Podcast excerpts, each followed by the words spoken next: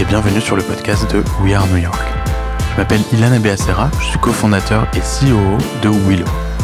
Je suis ici à New York depuis 15 ans, avec un passage de 2 ans dans la Silicon Valley, et toutes ces années j'ai eu la chance de faire la connaissance de beaucoup de Français qui font rayonner la France aux États-Unis, et ce dans tous les domaines. J'ai donc naturellement décidé de raconter leurs histoires à travers des interviews d'une heure en moyenne. Ils viennent du monde de la tech, de la mode, ils sont aussi de grands chefs étoilés ou des manias de l'immobilier. Ils ont tous en commun cette secret sauce et des parcours atypiques que nous allons tenter de décortiquer ensemble épisode après épisode. Vous allez voir, ça vous donnera souvent envie de croquer le monde. Mon objectif est de montrer que les États-Unis sont un marché accessible, mais aussi de vous prouver que nous les Français, nous avons ce petit je ne sais quoi. J'espère que ce podcast vous plaira car je le mène avec passion. Et merci d'avance de le partager, de le noter et de le commenter si c'est déjà le cas. Alors à tout de suite dans un nouvel épisode de We Are New York.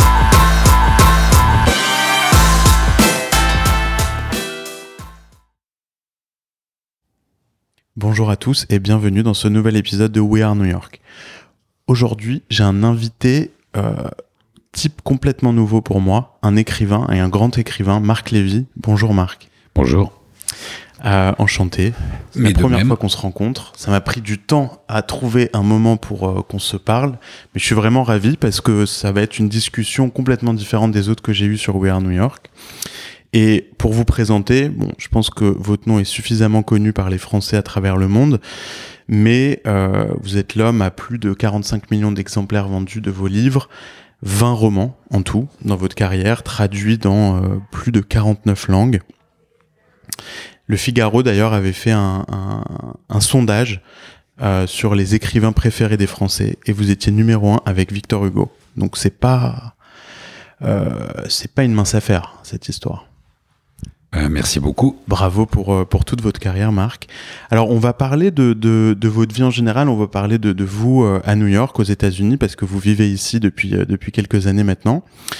Mais j'ai envie de, de démarrer un peu tôt, parce que justement, vous avez une carrière euh, qui n'est pas linéaire. Euh, vous êtes devenu écrivain à 38 ans. Et il s'est passé plein de choses avant. Euh, vous avez grandi où en France? J'ai grandi à Paris et puis dans le sud de la France, dans, un, dans ce qui était à l'époque une petite ville euh, qui s'appelle Beaulieu-sur-Mer et qui est entre Nice et, et, et Menton. Et voilà, et celle-là, euh, enfin les années fondatrices de mon enfance se sont passées à Beaulieu-sur-Mer. Et puis, euh, et puis ensuite Paris et euh, et puis voilà. Et puis ensuite après, euh, et j'ai pris le, le, je dirais que j'ai pris la route assez jeune. C'est-à-dire? Vous avez commencé à, à bouger? J'ai commencé à bourlinguer pas mal à 16 ans et demi, 17 ans. Mhm. Et euh, et je dois dire que le, premier voyage que j'ai fait, le premier grand voyage que j'ai eu la chance de pouvoir faire, c'est un voyage que j'ai fait en, euh, enfin quasiment en stop. hein, avec des amis. Et, euh, et c'est un voyage qui m'a amené, enfin avec des amis de ma sœur qui, est, qui, était ma sœur, ma sœur aînée. Et, euh, et c'est un voyage qui m'a amené du sud de la Floride. Et on est remonté en voiture à bord d'une Datsun jusqu'au Grand Lac canadien. Et c'est un voyage qui avait pris à peu près un mois. Ouais, j'allais dire des semaines. Ouais. Et, euh, et c'est un voyage extraordinaire parce que cette époque-là, la différence entre enfin, la vie en Amérique et la vie en France était beaucoup plus importante qu'elle ne l'est aujourd'hui. On est en quelle année? On est en Années 80, 77, Ouais. euh, 78. Mhm. Donc le, le gap est énorme à cette époque. Euh, Il y a en France, il y a trois chaînes de télévision. Euh, quand on arrive aux États-Unis, dans le moindre motel, euh, au fond, de- oui, enfin, au fond, euh, au fond de l'Amérique, il y en a euh, 150 ou 200.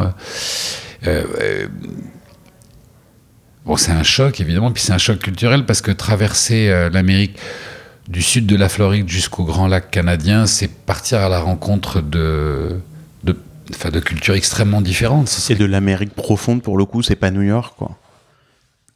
Oui, enfin, j'ai toujours eu un. un- j'ai toujours eu une difficulté avec ce terme d'Amérique profonde parce que j'essaie de le transposer comme si on disait l'Europe profonde, c'est quoi? C'est-à-dire que l'Europe profonde d'un Italien, c'est la Norvège et, l'Europe profonde d'un Norvégien, c'est probablement l'Italie.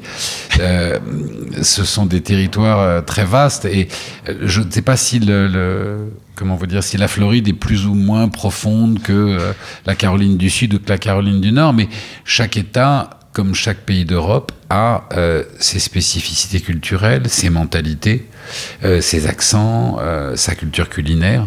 Et donc, traverser ça à l'âge de 17 ans, c'est une, une grande révélation culturelle parce que, comme vous le disiez, cette Amérique euh, d'un seul bloc que le cinéma nous montre et nous présente, elle se découvre euh, dans toute cette diversité. Le meilleur parallèle, c'est d'imaginer un Américain qui, euh, dans les années 80, arrive en Europe et traverse l'Europe en visitant l'Italie, la France, l'Espagne, la Norvège, et puis ensuite les, les, anciennes républiques de l'Est qui sont intégrées à l'Europe et, et, qui serait évidemment euh, euh, fasciné par la, la, diversité culturelle de cette Europe. Vous aviez eu l'impression à l'époque qu'en euh, traversant ces États, que c'était l'équivalent de, de, pays différents, presque? Oui, avec une différence notable qui est que tous ces États étaient liés par une même langue, hmm. une même monnaie, et au-delà de, de leurs caractéristiques euh, une, euh, une identité euh, forgée dans, dans, dans, la fédération, dans cette union. Mm. Donc, je dirais, un, habitant de Caroline du Nord se ressent comme étant oui, enfin, un, un, habitant de l'État de la Caroline du Nord, mais il est relié aux autres Américains par le fait qu'il est américain. Euh, nous, à cette époque, en tout cas, en fait, encore aujourd'hui euh, pas mal, mais à cette époque, la notion d'Europe était très très virtuelle. Donc on était français, on était italien, on était peu ou prou euh, européen. Aujourd'hui, on l'est un peu plus, mais je ne pense pas que. je pense qu'il n'y a pas grand nombre d'Européens, malheureusement, d'ailleurs, qui se définissent comme Européens. C'est vrai. Vous avez découvert New York pendant ce premier voyage? Oui, et, euh, Pour la première fois, non? Oui, et d'ailleurs, heureusement, euh, ce ne fut pas mon port d'entrée. Et, euh, et, donc, j'ai découvert New York aux deux tiers du voyage. Et ça avait été un choc. Hein. New York en 76, c'est une ville très noire, très dure. Quand je dis très noire, très sale. Mhm. les, Dangereuse dangereuse euh, dans pas mal d'endroits, euh, mais surtout avec une qualité de vie euh, qui, est, qui est rythmée par le bruit, le, rythme, la frénésie de la ville, en même temps une, une incroyable folie dans cette ville, parce que la fin des années 70 et le début des années 80, New York c'est quand même une, une ville de fête et d'excès mais aussi une ville, comme vous le dites, violente, euh, très dure, euh, une ville qui cogne et qui vous cogne et qui vous laisse pas du tout indifférente, une ville où euh, on, ne peut pas traverser certains quartiers. Et mais c'est marrant parce que je je me enfin, j'ai ce souvenir et je crois pas du tout que ça soit un souvenir recomposé. Je pense que c'est un vrai souvenir euh, de d'être parti de New York où j'étais resté euh, au cours de ce voyage une semaine et de m'être fait le serment euh, que j'y que vivrais, que j'y peut-être même que j'y finirais mes jours. De dire j'ai trouvé j'ai trouvé l'endroit où j'aurais envie un jour de planter mes racines. Wow, c'était tôt en fait. Oui, mais parce que je crois que New York est une ville euh, que l'on que l'on déteste hein, ou, que, ou, qui vous passionne, enfin, ou que l'on aime profondément. C'est une ville, je crois, euh, qui provoque une, réaction à son égard très excessive. D'ailleurs, il y a des moments, maintenant j'y vis depuis 11 ans, et euh, c'est la deuxième fois que j'y vis, mais cette fois euh, sans interruption. Et c'est vrai qu'il y a des journées où je me lève et je la déteste. mais, mais on a un rapport très incarné avec cette ville, mm. je trouve. Quand vous quand vous voyagez, parce que vous voyagez beaucoup et vous revenez à New York, est-ce que vous avez toujours un peu cette euh, ce euh, les, poils qui s'érissent quand vous re-rentrez dans la ville? Est-ce que vous avez les mêmes les mêmes sensations que que les premières années euh, à New York? Oui, oui, non. Quand j'y reste trop longtemps, elle, je, je la déteste, comme vous savez, comme voilà, mais presque dans un rapport, je vous le disais, incarné. Mais quand je m'en vais, dès que je m'en vais, elle me manque. Il y a une chose que je trouve il y, a, tellement de façons de décrire New York et de dire ce qui vous attache à cette ville. Moi, ce que j'y aime, d'abord la couleur du ciel. C'est une, c'est une ville. Euh, c'est un port. Hein. C'est vraiment. Euh, je sais que quand on pense à New York, on pense au gratte-ciel et on pense pas à la mer, mais euh, c'est une ville qui est posée sur la mer. C'est une île qui est posée sur la mer, et c'est une ville qui est battue par des vents très forts tout le temps il y a tout le temps du vent dans cette ville et il, est vrai que euh, la littérature en parle euh, beaucoup, mais l'une des particularités de New York, c'est la couleur de son ciel. Euh, ce bleu électrique, euh, qui d'ailleurs euh, atteint son intensité la plus forte normalement au mois de janvier, avec les froids de janvier. Et c'est un, cette lumière électrique, elle, elle nous affecte. D'ailleurs, tout le monde parle à New York de l'énergie qu'il y a dans cette ville et de la façon dont cette ville est à la fois épuisante et énergisante. Et, mais tout est électrique dans cette ville, de la couleur du ciel au, au au, lit de la, rive, de la Hudson Rivière, qui est, euh, qui, est qui, est, qui est tapissé d'une roche extrêmement magnétique. Et, euh, d'ailleurs, c'est une vieille légende qui raconte que cette sensation euh, d'énergie permanente à New York serait due aux matériaux, enfin à la roche dont est, dont est composé le, le lit de la rivière. Mais quoi qu'il en soit, ce qui me frappe le plus à New York, c'est la couleur de ce ciel, qui je trouvais incroyable. C'est vrai. Moi, j'en parle tout le temps. Oui, vraiment. Et alors, on a des températures. Euh, bon, Extrêmes.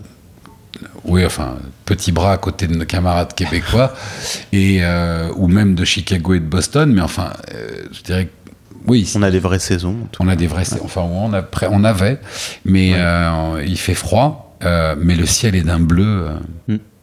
Mais tellement bleu, et ça c'est vraiment magique. Et puis évidemment, après, ce qui fait New York, ce sont les gens c'est qu'il y a à la fois dans New York, euh, c'est vrai qu'il y a une, diversité euh, culturelle, euh, sociale, ethnique qui fait que c'est une tour de Babel et en même temps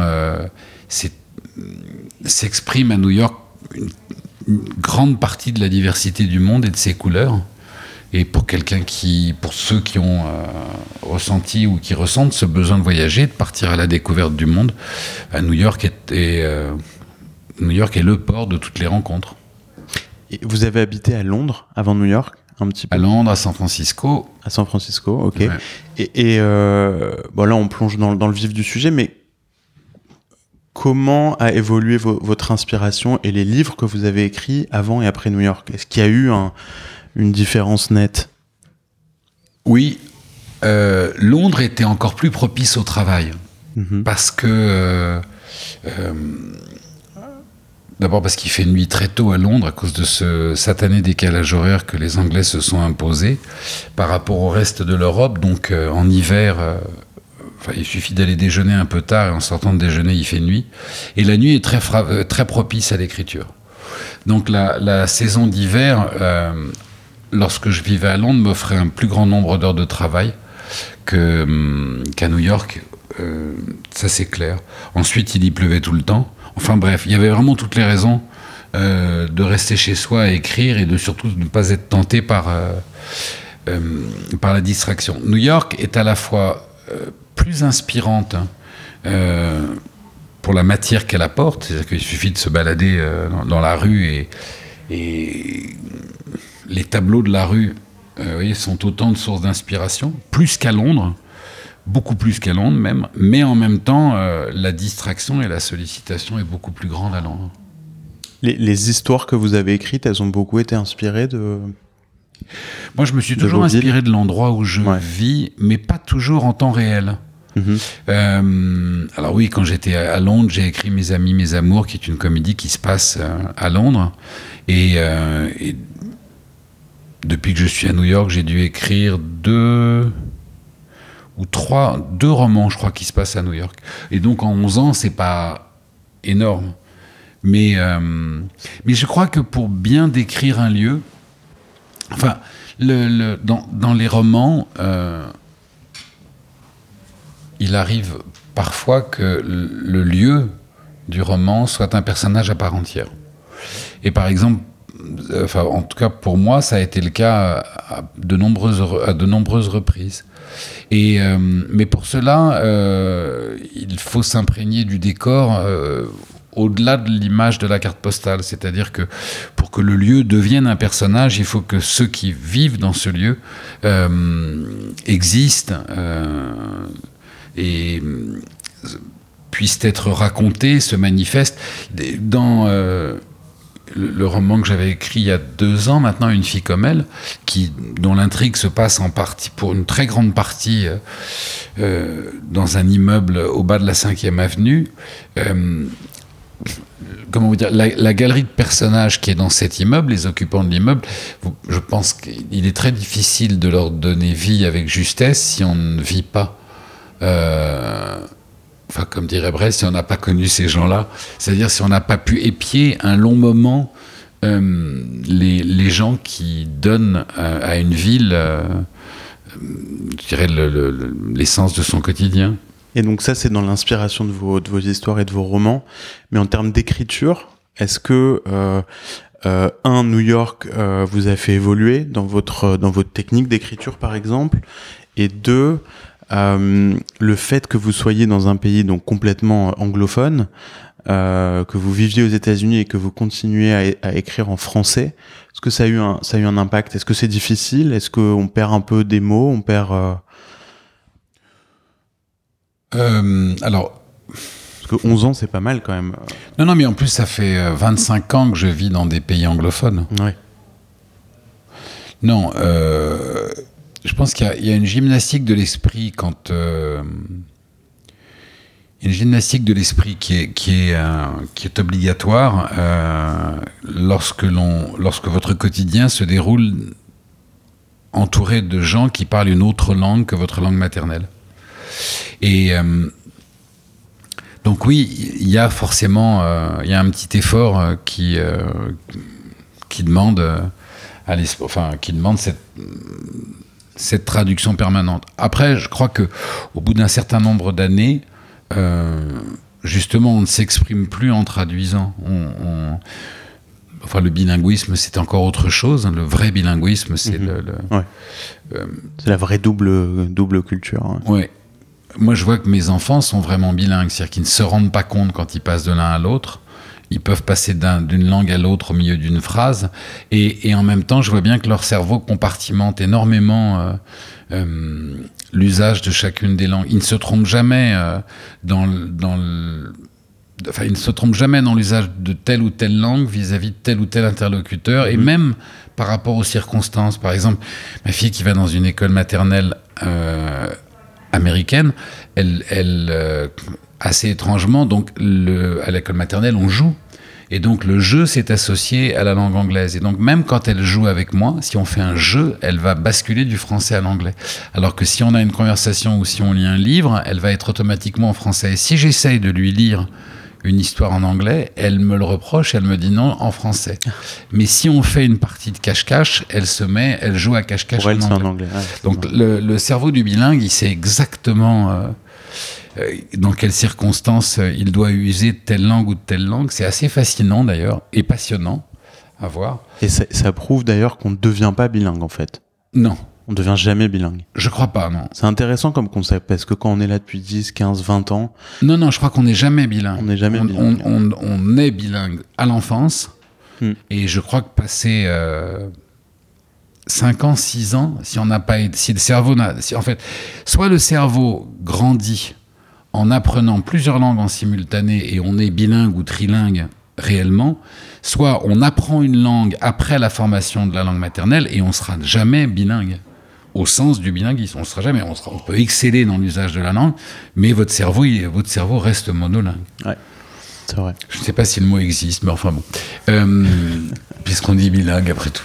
Euh, Est-ce que, est-ce que euh, juste pour rebondir sur, euh, sur le, le, le fait que, que, vous écriviez en français depuis, depuis New York, euh, et, et, et, après on va revenir un peu en arrière dans votre carrière parce que c'est quand même intéressant de parler de votre première vie. Enfin donc, pardon, je n'ai pas répondu à votre précédente question.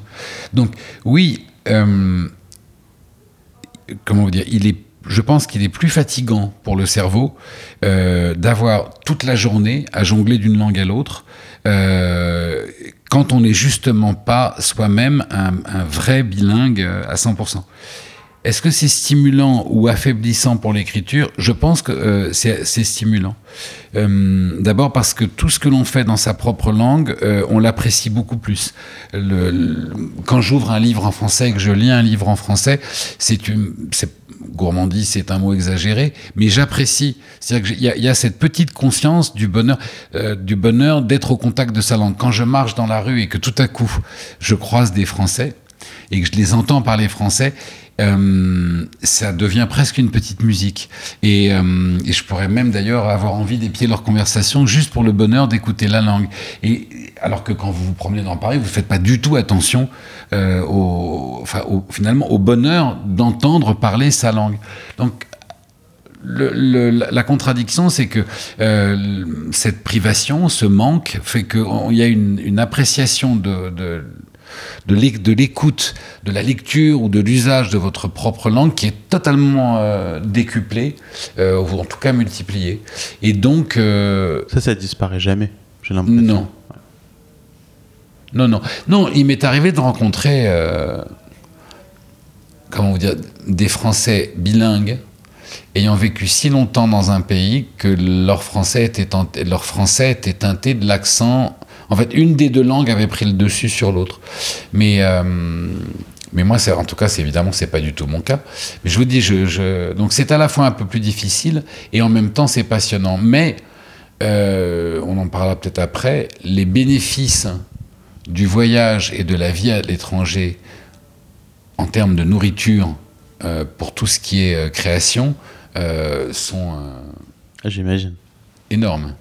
Et, et euh, donc la, la, question que j'allais, je voulais juste rebondir sur ça parce que comme vous avez une, une vie euh, euh, antérieure à l'écriture qui était euh, entrepreneuriale, on va en parler un petit peu. Euh, est-ce que, est-ce que de la même façon qu'on peut donner l'exemple de, de Gad Elmaleh par exemple, qui s'est fixé un challenge à un moment dans sa carrière, de jouer aux États-Unis en anglais fait beaucoup de cours d'anglais, etc. Euh, J'imagine que vous connaissez l'histoire. Euh, mais c'était un challenge, c'est-à-dire que dans sa vie, à un moment, euh, il avait envie de quelque chose de plus difficile, de changer un peu euh, euh sa façon de faire. Est-ce que est-ce que c'était une partie de de de, de l'équation pour vous et, est-ce que ça l'est aujourd'hui? Est-ce que ça, ça, continue de euh, il y a très peu d'écrivains dans le monde, d'écrivains français qui ne vivent pas en France ou dans des pays francophones, je pense, en, tout cas avec autant de succès que vous C'était pas. Alors, non, ça, n'était pas un challenge euh, à titre personnel. Je sais que la vie des écrivains dans la littérature française, la vie des écrivains qui s'étaient, sinon exilés, pardon, qui avaient, qui avaient entrepris de voyager euh, pour raconter d'autres choses, moi, m'attirait énormément. Euh, J'aimais ces écrivains voyageurs, toujours. De là à vous dire que, euh, c'est produit une forme d'identification fantasmagorique qui m'a poussé. J'aimerais bien vous dire ça, mais la réalité, c'est que j'ai voyagé avant de. Je me suis mis à voyager avant de devenir écrivain. Donc je pense que c'est. Le, le, les récits se sont nourris des histoires apprises euh, pendant ces voyages. Euh, je pense que j'appartiens à une catégorie d'écrivains dont, dont l'imaginaire peut-être euh, finirait par s'endormir si je n'avais pas la possibilité d'aller à la rencontre des autres et, euh, et de me nourrir de cette diversité, de ces couleurs du monde. Après, comment dire, on a, on, on, a chacun, je pense que chaque écrivain a euh, ses centres d'intérêt euh, qui viennent nourrir son, voyez, enfin, qui viennent nourrir son imaginaire. Moi, je me suis shooté très jeune euh, aux couleurs du monde. Euh, peut-être parce que quand j'étais gamin, la télé était en noir et blanc et que d'avoir découvert la couleur m'a épaté. Mais, euh, je sais que c'est ça qui me fascinait. Quand vous parlez euh, des promesses que l'on se fait comme ça ou des challenges, je me souviens lors d'un de mes premiers voyages, je survolais la côte nord-est américaine dans un avion. Il y avait une brochure dans cet avion et la brochure expliquait que la côte entre Boston et je crois Chicago, non pas Chicago, Boston et Halifax, je crois euh, était une côte ciselée comme ça de dentelle et que si on déroulait euh, cette côte, elle aurait fait, elle, enfin, elle, représenterait, je crois, 16 000 kilomètres si on la déroulait entièrement. Et, euh, je me souviens très jeune de m'être fait cette réflexion en me disant combien combien de temps de vie faudrait-il consacrer pour pouvoir en découvrir toutes les criques.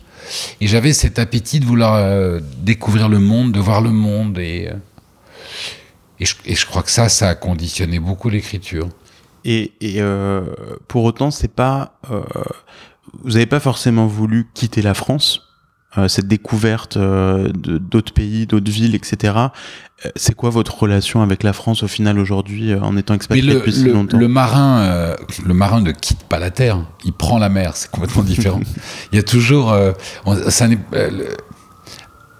vivre euh, d'un pays à un autre, ça n'est pas quitter euh, son pays, pas plus que d'ailleurs, vous voyez, quand vous avez euh, dépassé un certain cap de votre vie de, de, de votre vie de jeune homme ou de jeune femme, vous dites je quitte mes parents pour aller vivre ma vie. Ça ne veut pas dire que vous n'aimez plus vos parents ou que vous les quittez définitivement ou que vous ne les verrez plus ou que vous les reniez. Ça veut dire que vous allez faire votre vie. Et euh, donc moi, mon rapport avec ma... Euh, je n'ai jamais eu la moindre ambiguïté dans ma tête sur euh, ma langue maternelle, mes racines, mon attachement, mon pays, et, et, tout ce qui me relie à lui. Le... Mais le voyage m'a toujours attiré. C'est des raisons personnelles qui vous ont poussé à voyager au début? Euh, non, je crois que c'est vraiment. Euh, je crois que c'était aussi, euh, aussi fort que peut l'être pour un, pour un marin l'appel de la mer ou pour un montagnard l'appel de la montagne. Vous voyez, ou pour. j'avais ce besoin, quoi. J'arrivais pas à rester en place. Il fallait que je voyage. Il fallait que j'aille découvrir des territoires. Ce qui est vrai, c'est que j'ai j'ai été happé par cette Amérique. Euh, vraiment, qui m'a passionné euh, géographiquement, humainement, culturellement, mais dans la littérature m'a passionné, dans le cinéma m'a passionné, euh, les gens m'ont passionné et c'est devenu pour moi un territoire d'exploration humain, culturel, enfin littéraire et artistique. alors il faut remettre les choses dans le contexte, euh, enfin dans, leur contexte. C'est vrai que euh, le, bouillon de culture de ma jeunesse, c'était le nouveau roman et le nouveau cinéma. Mm. Et les deux, je n'ai pas honte de le dire, m'ennuyaient profondément.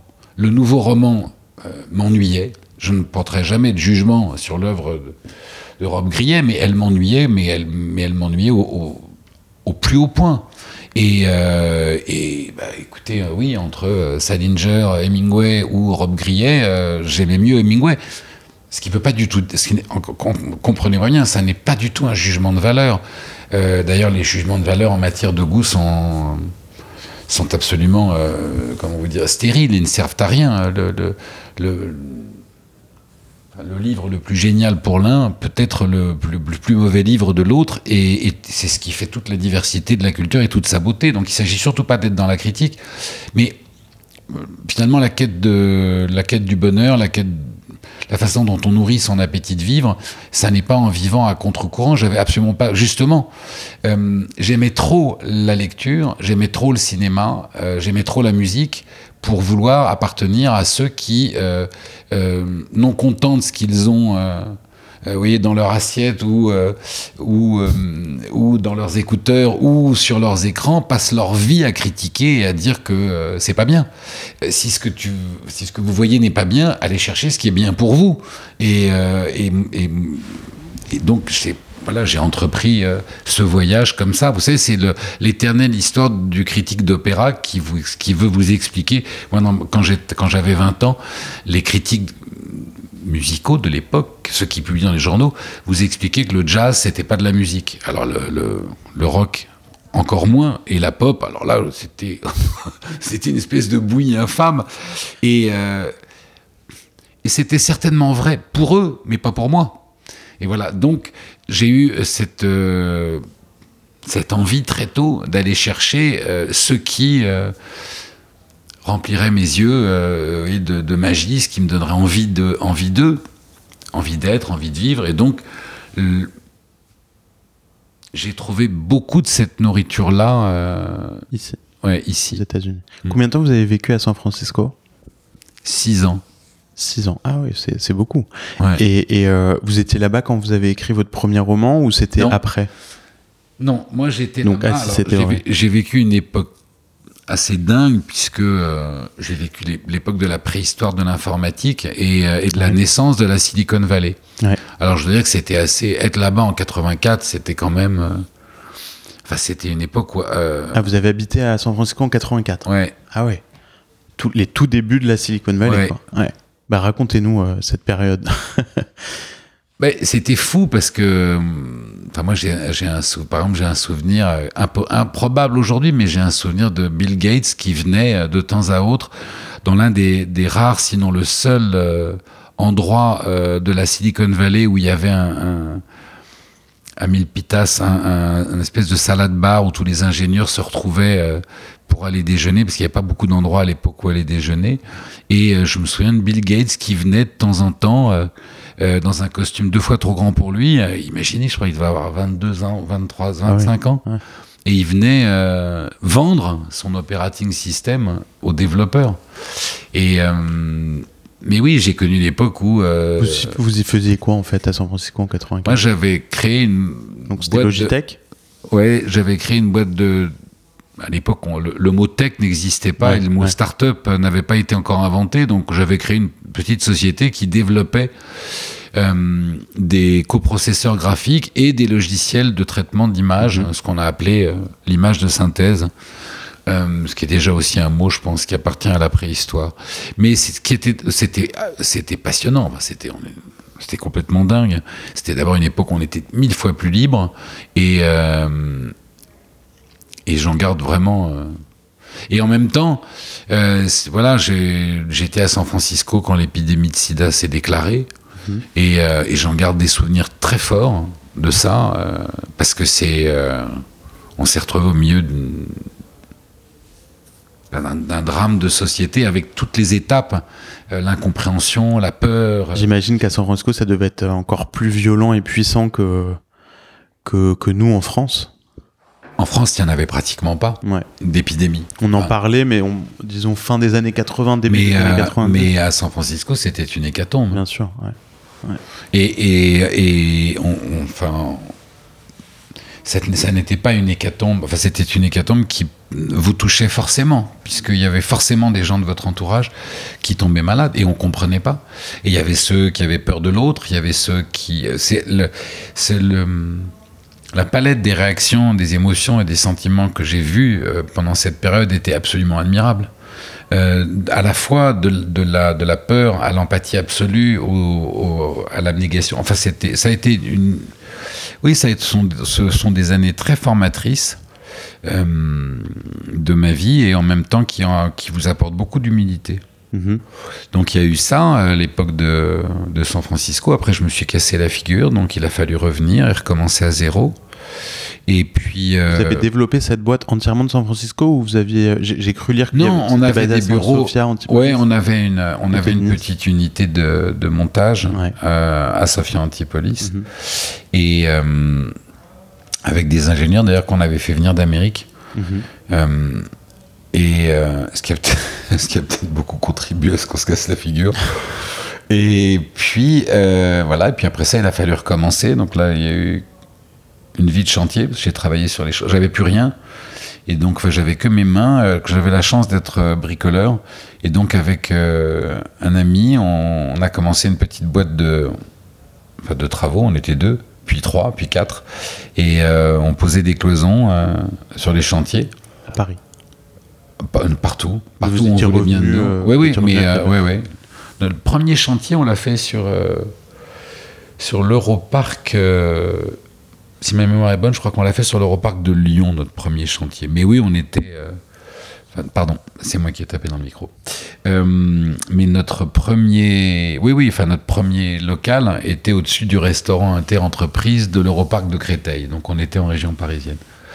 Et puis voilà, puis on a travaillé, travaillé, travaillé. Ce, cette petite société de travaux, euh, en mélangeant euh, ce que les uns et les autres savaient y faire, moi qui venais de l'informatique, euh, mon pote qui était un, un ingénieur en bâtiment et qui lui avait souffert de la crise médecin à Nice, qui avait, qui avait fait tomber beaucoup de, beaucoup de petites entreprises de la région. Euh, quand le maire de Nice s'est barré euh, avec le- les caisses de la ville, si je puis dire. Et puis, euh, et puis il y avait la rencontre avec Manon, qui était une architecte incroyable, à l'époque une jeune élève architecte de Rougerie, qui était une, architecte très talentueuse. Et puis on s'est, on s'est mis à cogiter tous les trois et on a créé un petit cabinet d'architecture de bureau en intégrant des techniques de, de traitement d'images de synthèse qui nous permettaient de, de développer les plans en trois dimensions. C'était très nouveau en France et puis ça a grandi, grandi, grandi. Et c'est devenu un des premiers cabinets d'architecture de bureau en France. Jusqu'à ce jour. Euh, je Ça existe toujours ou... Oui, oui, mais il a été absorbé après par un grand groupe. Mais c'est devenu un gros cabinet Oui, d'architecture. oui, oui. Incroyable. Vous, vous êtes parti au milieu de cette aventure? À quel... euh, Au trois quarts. Trois quarts, ok. Oui, je suis parti aux trois quarts. En fait, quand, oui, oui, je suis parti au moment où euh, je suis parti quelques semaines après la publication de mon premier roman. D'accord, donc vous avez commencé à écrire pendant que vous étiez encore... euh, Ah oui, oui, j'écrivais, euh, j'étais, j'écrivais le, le- le soir euh, après la journée de travail et après avoir couché mon, mon garçon. Est-ce que c'était parfois un moment dans sa vie, on, on commence à se dire que finalement ce qu'on fait, ça nous passionne pas plus que ça, et puis on a envie de se tourner vers sa passion. euh, comme Non, pas du tout en ce qui me concerne. Non. Non, parce que moi, je n'avais pas du tout. euh, comment dire J'étais pas du tout en train de me dire que j'écrivais un roman. Je, je- Mon fils avait délaissé euh, les histoires. Mon fils avait passé le. Le, le cap des histoires que je pouvais lui raconter dans sa chambre, comme le disait si bien Romain Gary, c'est au-delà de cette limite, votre ticket n'est plus valable. Donc mon ticket de, de- de papa conteur n'était plus valable. Et comme ça me manquait énormément, euh, dès qu'il était endormi, j'allais dans mon bureau et j'écrivais une histoire à l'homme qu'il allait devenir plus tard. Mais c'était une histoire entre père et fils et pas du tout une histoire où je me disais, tiens, je suis en train d'écrire un roman, je vais publier un roman. Et, euh, et tout n'a été que surprise. Euh, le, le fait d'arriver au bout de cette histoire, le fait que ma sœur la lise, le fait qu'elle soit publiée, et encore plus évidemment le fait que Spielberg en achète les droits.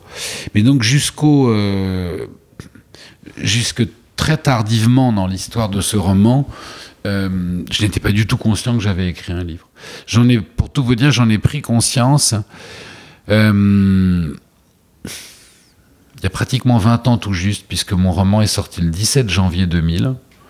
Et euh, j'avais été invité par Bernard Pivot sur le plateau de Bouillon de Culture. Mhm. Et euh, c'est un, comment dire, c'est un moment très particulier. L'émission de Bernard Pivot, euh, elle était cultissime. Je ne connais pas d'autres émissions euh, depuis. Si, peut-être Taratata dans le monde de la musique. Mais même Taratata dans le monde de la musique, qui est une émission culte dont je suis dingue, Ouais. n'a pas le rayonnement national qu'avait l'émission de Bernard Pivot. Euh, J'en connais pas d'autres. Donc passer à Bouillon de Culture, c'était un truc, comment vous dire, je me... Je suis arrivé- prêt? Pas du tout. Je suis arrivé Ouais. dans cette émission, j'étais malade comme un chien. J'avais jamais, eu- j'avais une peur, j'avais l'impression que j'allais mourir. Et euh, mais j'étais vraiment malade. Euh, Mais vous malade, en étiez où de votre... Donc le livre était publié depuis combien de temps quand vous êtes Il sortait, le- il, il était Ah, sorti, il allait sortir. il, Enfin, était, il était sorti le jeudi et j'ai été invité le vendredi par Bernard Pivot. Donc pour un premier livre, euh, Personne ne vous connaissait. Non, On savait mais- pas que ça allait devenir un carton. Mais la- le- on savait euh, que Spielberg avait acheté les Ah, droits déjà. du livre avant qu'il ne soit avant même publié. sorte. Donc ça faisait, euh, Ouais. évidemment, ça avait apporté un éclairage médiatique, mais Bernard Pivot avait lu le livre, il avait, il l'avait aimé, et, euh, et il m'avait invité. Mais comment vous dire, j'ai viens d'écrire mon premier livre, je dirige un cabinet d'architecture et je me retrouve sur un plateau de télé et à ma gauche il y a Max Gallo, qui est, comment vous dire, un monstre sacré de la littérature française et euh, d'ailleurs qui a été euh, formidable parce que quand je vous dis que j'étais malade, je ne peux pas savoir ce que j'étais malade de trac, mais j'étais malade, au- quand le trac peut vous faire euh, vous évanouir. Et, euh, et je n'oublierai jamais euh, la gentillesse, la générosité et, euh, et la façon dont Max Gallo était à côté de moi. Et je peux vous dire que j'ai rencontré dans ce métier, dans en 20 ans de carrière, des gens dont vous voyez, la générosité se limite à la première lettre du mot. Eh bien, lui, il a été, mais tellement. euh, je pense que c'est grâce à lui que je me suis pas évanoui. Euh, c'est euh, ouais, vraiment. Bref, et donc je fais cette émission avec euh, Bernard Pivot où je me sens totalement usurpateur parce que je me dis c'est pas possible. D'ailleurs, je- Syndrome de l'imposteur. mais oui, d'ailleurs, je me souviens, de- je n'ai pas arrêté de dire pendant cette émission, ce n'est pas parce que j'ai écrit un roman que je suis écrivain, mais je travaillerai beaucoup pour le devenir et pour mériter cette chance. Et euh, bref, le lundi, j'arrive au bureau. Et là, dans l'ascenseur, je, je prends l'ascenseur avec deux contremaîtres qui me disent euh, Ah, ben on vous a vu chez Monsieur Pivot euh, vendredi, alors on a acheté le livre, on va le lire. Et là, je les regarde tous les deux, je dis Comment ça, vous avez acheté le livre et que vous allez le lire? Ils me disent Bah oui, on va lire le livre. Et là, vraiment, je suis sorti de l'ascenseur, je suis rentré dans le bureau de mes associés, je leur ai dit Il faut que je m'en aille. Mais c'était pas prémédité. Non. Et ils m'ont dit Mais pourquoi? Je dis Parce que je suis plus crédible. Je peux plus gérer cette entreprise. Je peux pas avoir les... Quand ils auront lu mon Oui. livre, ils- ils- Oui. Ils verront quelqu'un d'autre. euh. c'est plus possible. Et, euh, Vous étiez le, le, le, le PDG de ce- Ouais. ouais. ouais. Donc, euh, et je suis parti, vraiment. Ce jour-là.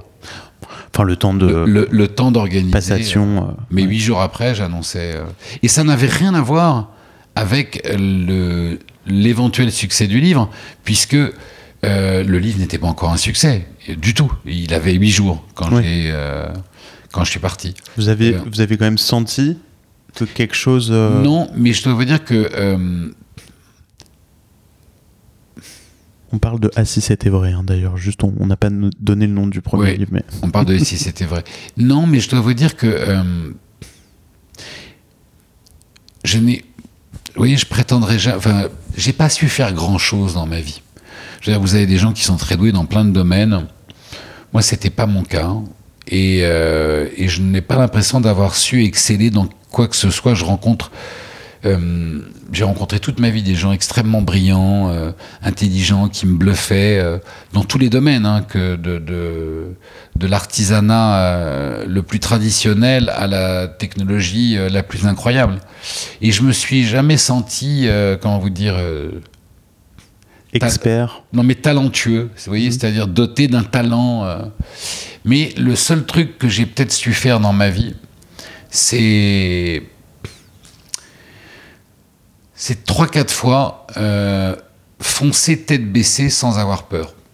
Je vous parle pas de foncer tête baissée dans l'absurdité, mais par exemple voilà, quand j'ai écrit euh, après avoir publié mon premier roman, alors qu'il n'était pas un succès, il y avait une petite voix quand même au fond de moi qui me disait vas-y, Donc vous avez toujours écouté votre intuition. oui, mais pas seulement écouter. Oui, quand, euh, quand il s'est agi euh, à 24 ans, euh, j'étais, pour tout vous dire, à 24, enfin, à 23 ans, je suis à 24 ans ou 23 ans, je sais plus. Enfin, je suis à Dauphine. Donc, je suis rentré à Dauphine pour apprendre la gestion. Et puis, j'ai cette idée. euh, euh, avec deux copains, dont un copain qui était avec moi à la Croix-Rouge, euh, de monter cette boîte d'informatique. Et puis c'est l'été où en fac on doit faire un stage. On crée notre petite boîte comme ça, et je dépose un dossier auprès de mes professeurs en leur disant, bah voilà, on va faire le stage dans notre propre entreprise. Et j'obtiens un refus. Parce qu'à l'époque, ça c'est les grandes, euh, les grands trucs intelligents parfois, euh, vous voyez, de, de l'administration. On me dit ah non, pour faire un stage dans une entreprise, il faut que celle-ci ait plus de deux ans. Donc je vais voir mon professeur et je lui dis écoutez, euh, j'ai fait cette fac parce que je voudrais apprendre euh, comment devenir entrepreneur. J'ai monté une boîte.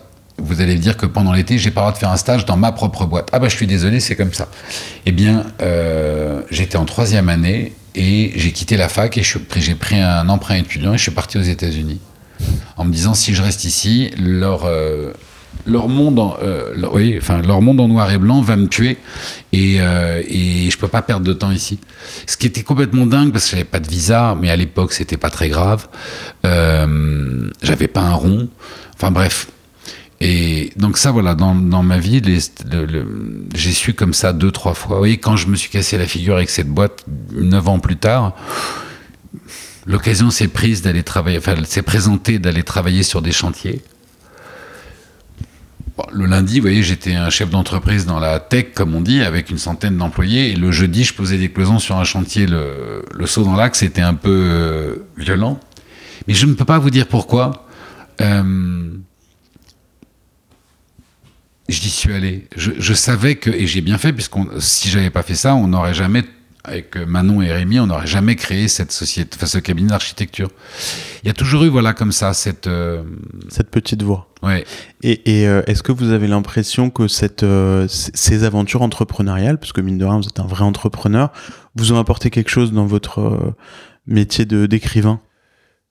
Bien sûr, parce que le mot entrepreneur, euh, je le trouve en fait assez. euh, il est assez. euh, son usage est assez étrange. Oui. Si vous êtes artisan boulanger et que vous ouvrez une boulangerie, euh, vous êtes entrepreneur ou vous êtes boulanger dans la, vous voyez, ou vous êtes boulanger dans l'âme. Euh, Vous voulez dire que c'est pas un métier? C'est pas un métier entrepreneur. Entrepreneur, C'est un euh, talent? Non, c'est une. Comment vous dire C'est c'est quelque chose qui fait partie de vous. Vous aimez entreprendre. Euh, mais euh, il y a une- un créateur est un entrepreneur. Je veux dire, quelqu'un. euh, Ouais. ce que je veux dire, c'est qu'un un, un- un jeune aujourd'hui qui sent qu'il a un- une appétence pour la musique et qui fait des études de musique et qui devient euh, euh, concertiste, il est entrepreneur de sa propre existence. Vous voyez, il, il y est allé, il a pris des risques énormes. Le, le- je trouve ça dommage qu'on limite très souvent euh, l'image de l'entrepreneur au créateur d'entreprise. Mhm. Pourquoi je vous dis ça? Parce que je pense que je j'étais entrepreneur, mais je crois pas du tout que j'étais chef d'entreprise. En réalité. La partie de la gestion en fait, non, de non, j'adorais, euh, j'adorais réunir les gens.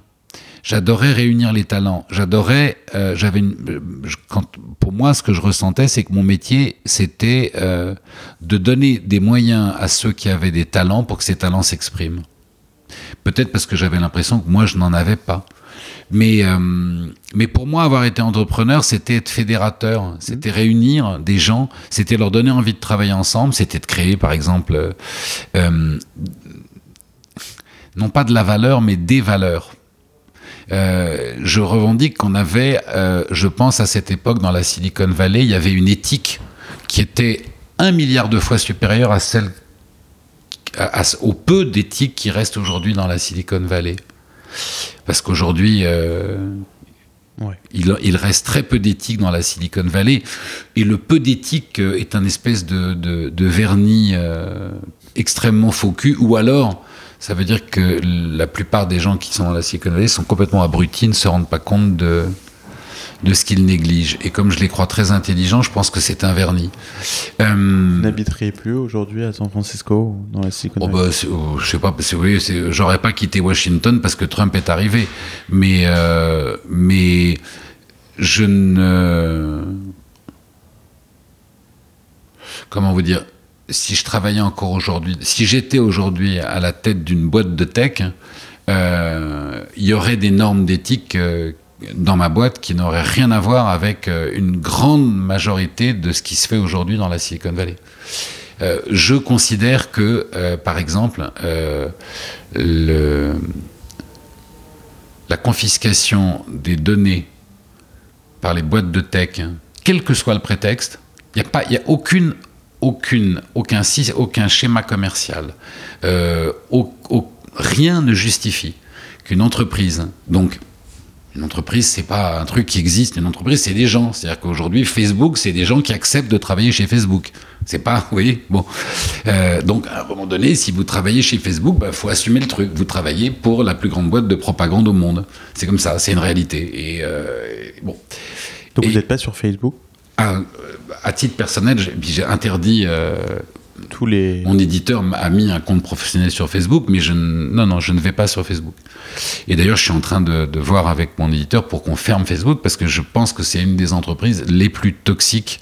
On parlera de, mhm. j'espère que l'on on, comprendra au milieu de ce siècle que Facebook et ses dirigeants euh, ont formé l'entreprise du 21e siècle la plus toxique qui ait jamais existé. Plus toxique qu'une entreprise industrielle qui pollue euh, aujourd'hui les rivières.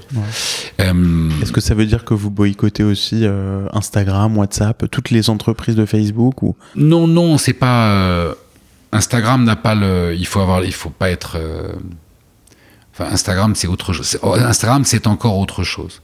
Mais mais voilà, on va, on va pas faire le, podcast Non, non, mais j'allais venir un peu à un sujet. Mais oui, Facebook est une entreprise de propagande, euh, de désinformation, euh, et c'est une entreprise euh, commerciale qui est une entreprise de proxénétisme planétaire qui vole et revend aux plus offrants les données et la vie privée des gens.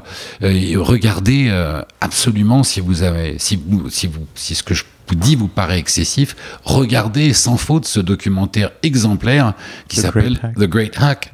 Et, euh, et, vous comprendrez de quoi je parle. Et d'ailleurs, la position de Zuckerberg qui vient encore de dire euh, euh qu'il euh, autorisait que sans aucun problème que des politiciens fassent des publicités ouvertement mensongères sur euh, sa plateforme, euh, contrairement à d'ailleurs d'autres entreprises de la tech, comme Twitter, comme Twitter, montre à quel point Enfin, Twitter est pas blanc-bleu non plus parce qu'il y aurait pas, euh, je dirais, il n'y aurait pas le, la haine déversée par le gouvernement actuel si euh, Twitter ne s'en faisait pas le porte-parole. C'est quand même Twitter qui a fait qu'aujourd'hui, la première nation du monde peut se passer d'une conférence de presse parce que le président tweet et où euh, la parole d'un, enfin bon, ça c'est un autre débat. Mais en tout cas, c'est vrai qu'ils ont été courageux. Mais ils ont été courageux alors, que, alors que Zuckerberg a fait la démonstration qu'il est, que c'est un voilà, c'est euh, comme d'ailleurs le disait euh, tellement bien Sacha Baron Cohen. Euh, hmm. Si Goebbels avait eu l'outil de Facebook dans les mains, il aurait pu tuer 20 millions de gens en plus. Bon, mais, mais voilà, ce que je dis simplement, c'est que si aujourd'hui vous travaillez pour Facebook, au moins il faut avoir l'intelligence de savoir, de se dire, bah oui, je travaille pour Facebook, je m'en fous, je travaille pour une boîte de propagande. Euh, et puis si de temps en temps ça fait des morts, euh, comme au Myanmar, je m'en fous, c'est pas grave. Donc ce que je vous disais simplement, c'est qu'à l'époque, hein, euh, pour revenir à des choses plus joyeuses, à l'époque, dans la Silicon Valley, il y avait une conscience humaine très forte. Il y avait une vraie envie naïve de faire du monde un monde meilleur. Et non pas de faire des boîtes qui allaient vous permettre d'entrer dans le club des billionnaires ou des milliardaires. Ça, c'est très différent. Justement, je, voulais, euh, je voulais qu'on finisse cette interview pour parler de l'impact euh, des technologies sur la lecture. Euh, je veux parler des, des, des, enfants, des adolescents. C'est, selon moi, un des sujets les plus compliqués en tant que parent aujourd'hui, les parents de notre génération. alors là, on parlait de Facebook, on parle des réseaux sociaux, on parle du coup un peu plus, un peu plus largement des, des smartphones, etc. Vous, vous écrivez euh, sur du papier. Euh, on lit des livres idéalement sur du papier, mais il y a eu évidemment l'arrivage de, de, Kindle, etc. Euh, vous avez des enfants qui, qui ont l'air d'être, euh, certains d'entre eux ont l'air jeunes. Euh, moi, j'en ai quatre aussi qui sont jeunes. Ça a été une grande, une grande bataille pour nous de leur faire, de leur faire aimer les livres. Comment vous voyez l'avenir de la lecture euh, l'avenir de la littérature à l'ère de euh, des smartphones, des réseaux sociaux, des écrans au sens large. Euh, comment on éduque nos enfants pour continuer à avoir cet amour de, de- des livres? Ça n'a jamais été aussi difficile que Mais je crois que là, en ce moment. Non, je crois que la réponse est la même. Enfin, le- la réponse est la même pour pour pour tout centre d'intérêt qu'on veut développer. C'est aussi vrai pour la nourriture. Pardon, je vais être trivial, mais si vous voulez que vos enfants aiment les légumes, cuisinez-leur des légumes qui sont appétissants et qui leur font découvrir euh, des saveurs qui les excitent et, et- et donc avec lesquelles ils ont envie de revenir. Oui, c'est plus difficile. euh, quand à l'école, ils voient, des, ils voient des hamburgers, des frites, des pâtes. euh, Mais justement, c'est-à-dire que euh, soit vous considérez que le combat est perdu et puis ben euh, ils vivront dans la malbouffe, soit vous considérez qu'au contraire, face, euh, voyez, à, à ça, vous allez développer chez vous euh, euh, des saveurs euh, et, et vous allez jouer avec la cuisine et les intéresser aux saveurs. Mais les intéresser, par exemple, c'est pas simplement leur mettre quelque chose dans leur assiette. Les intéresser, c'est les intéresser à la façon dont ça pousse, les intéresser à la façon dont on cultive, les Bref, il y a plein de choses qui nous relient. Le- le- la grande difficulté, c'est comment est-ce qu'on développe chez nos enfants des centres d'intérêt. Mais il y a un enjeu qui est beaucoup plus important, mais qui fera peut-être l'objet d'une autre conversation. Le, je ne crois pas qu'il soit utile d'opposer la, enfin, lecture digitale avec la lecture papier. Euh, la chose qui est importante, c'est qu'on lise. Que vous, que vous commenciez un roman euh, le matin dans les transports en commun en lisant euh, sur votre smartphone parce que vous n'avez pas envie de vous trimballer avec un gros livre dans votre sac et que en rentrant chez vous quand vous êtes dans, vos lit, dans votre lit vous n'ayez pas envie de cette lumière dans la figure et euh, ou alors quand le week-end vous êtes euh, sur une chaise longue au soleil le soleil et l'écran ne font pas bon ménage vous repreniez le livre papier. Ce qui est important c'est que vous ayez envie de lire. Ce qui est important c'est qu'en ayant terminé un livre vous ayez ressenti des, des émotions et des sensations qui vous donnent envie d'en lire un autre. Ouais. Euh, Et vous trouvez pas que la concurrence de son smartphone, parce qu'au final, euh, quand je suis dans mon lit, euh, la prendre un concurrence du livre ou smartphone, prendre ouais, elle est, alors justement, l'addiction hein, de ces réseaux sociaux. non, le, le- ce qui est très, très embêtant, c'est que euh, le- toute la technologie des smartphones est conçue pour vous distraire du reste. C'est-à-dire qu'en fait, toutes ces applications, Twitter, Instagram, Facebook, vous envoient des notifications en permanence parce que, en fait, c'est quoi le deal? Le deal, c'est dès que vous avez les yeux posés sur l'écran, vous voyez de la pub et je, plus je vous fais bouffer de pub, plus je serai riche et plus je m'achèterai vite un bateau et une, et une voiture et une très belle maison. C'est bon. Mais il y a un autre aussi en jeu, c'est plus vous allez être sur votre téléphone et sur votre portable, plus je vais en apprendre sur vous. Et donc, plus, plus vous me donnez d'informations sur vous, plus avec les outils incroyables dont je dispose, je pourrai vous manipuler. Euh, le chiffre le plus euh, stupéfiant, c'est qu'un un- un enfant qui a 5 ans aujourd'hui, quand il aura 18 ans, euh, les GDT, c'est-à-dire les entreprises de technologie, auront 78 000 points d'information sur cet enfant pour le profiler et pour le manipuler, exactement comme ils le veulent. Ça, euh, c'est là, si vous voulez, que la lecture digitale a un impact. Parce que quand je lis un livre papier, personne ne sait quelles sont les phrases que j'ai soulignées, quelles sont les pages où je me suis arrêté, quels sont même les livres que j'ai lus.